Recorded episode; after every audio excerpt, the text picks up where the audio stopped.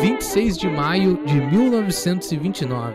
O Grêmio leva o Grenal da Miss. É, rapaz, o troféu se chamava Reivindicação, mas ficou conhecido mesmo como Troféu da Miss, porque o jogo foi dedicado à então Miss Uruguaiana e Rio Grande do Sul, Bila Ortiz. Foi dessa maneira que o jogo foi anunciado, e de acordo com os jornais da época, mais precisamente a Federação de 27 de maio de 1929, as festas desportivas em homenagem a Miss alcançaram pleno êxito. Destaca ainda o periódico. A torcida na chácara dos eucaliptos foi grande de ambos os lados. O primeiro tempo terminou 1 a 0 para o Grêmio, resultado do aproveitamento de Coró após um tiro escantinado. No segundo tempo, logo nos primeiros minutos, o Grêmio exerceu pressão sobre o campo dos locais. Aos 30, Moreno marcou o segundo ponto. O Internacional ainda descontou com Magno, mas a vitória naquela noite, em homenagem a Miss e à beleza da mulher,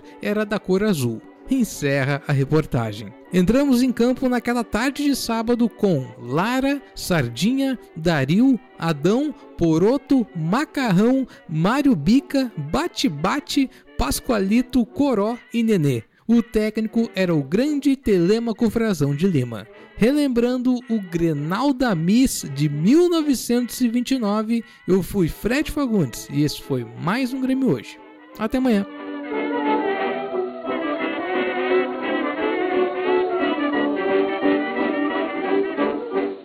Você está ouvindo uma produção Altia Podcasts Criativos.